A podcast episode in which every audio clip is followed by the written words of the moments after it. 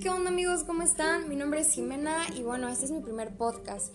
Y el día de hoy hablaremos acerca de las figuras literarias, pero primero debemos saber y entender qué son estas.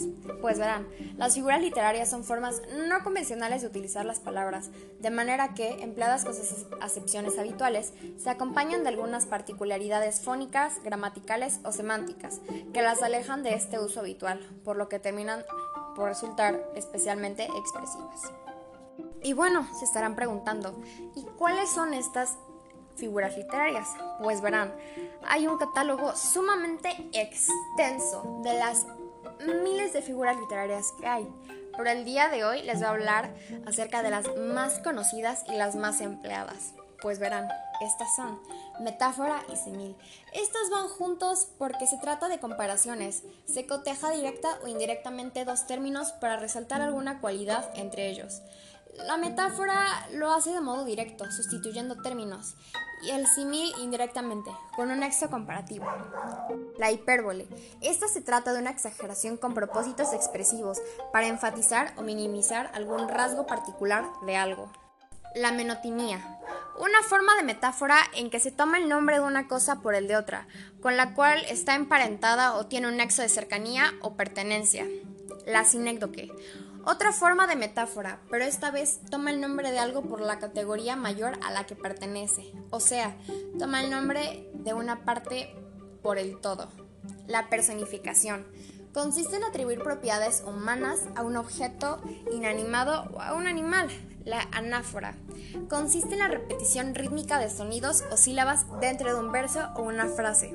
La alegoría Ocurre cuando nos referimos a algo sin nombrarlo, sino a través de un conjunto de asociaciones metafóricas o alusiones indirectas.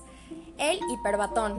En este caso, el orden tradicional de la oración se altera para permitir una expresión más singular, ya sea ajustándose a la métrica o no. La onomatopeya. Consiste en la representación verbal de un sonido mediante su equivalente hablado. La sinestesia. Se atribuye una sensación a un objeto o una situación a la que normalmente no corresponde. El oxímoron consiste en el uso conjunto de dos términos o descripciones cuyos significados se contradicen el uno al otro.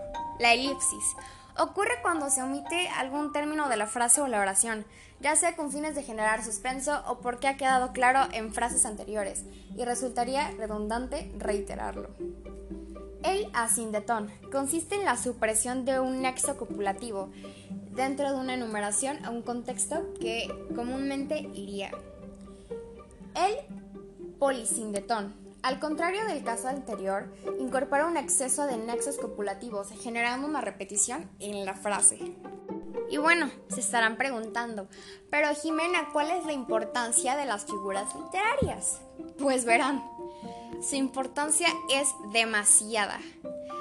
Estas son utilizadas por los autores con el fin de embellecer estrofas, aportándole nuevos sonidos e imágenes a las líricas, permitiéndole al lector enamorarse de sus versos.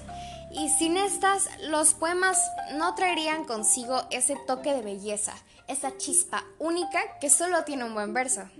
Y bueno, algunos ejemplos de estos pueden ser Metáfora, las nieves del tiempo en su cabeza, para referir a las canas. Simil, sus cabellos eran blancos como la nieve. Hipérbole. Te lo dije millones de veces.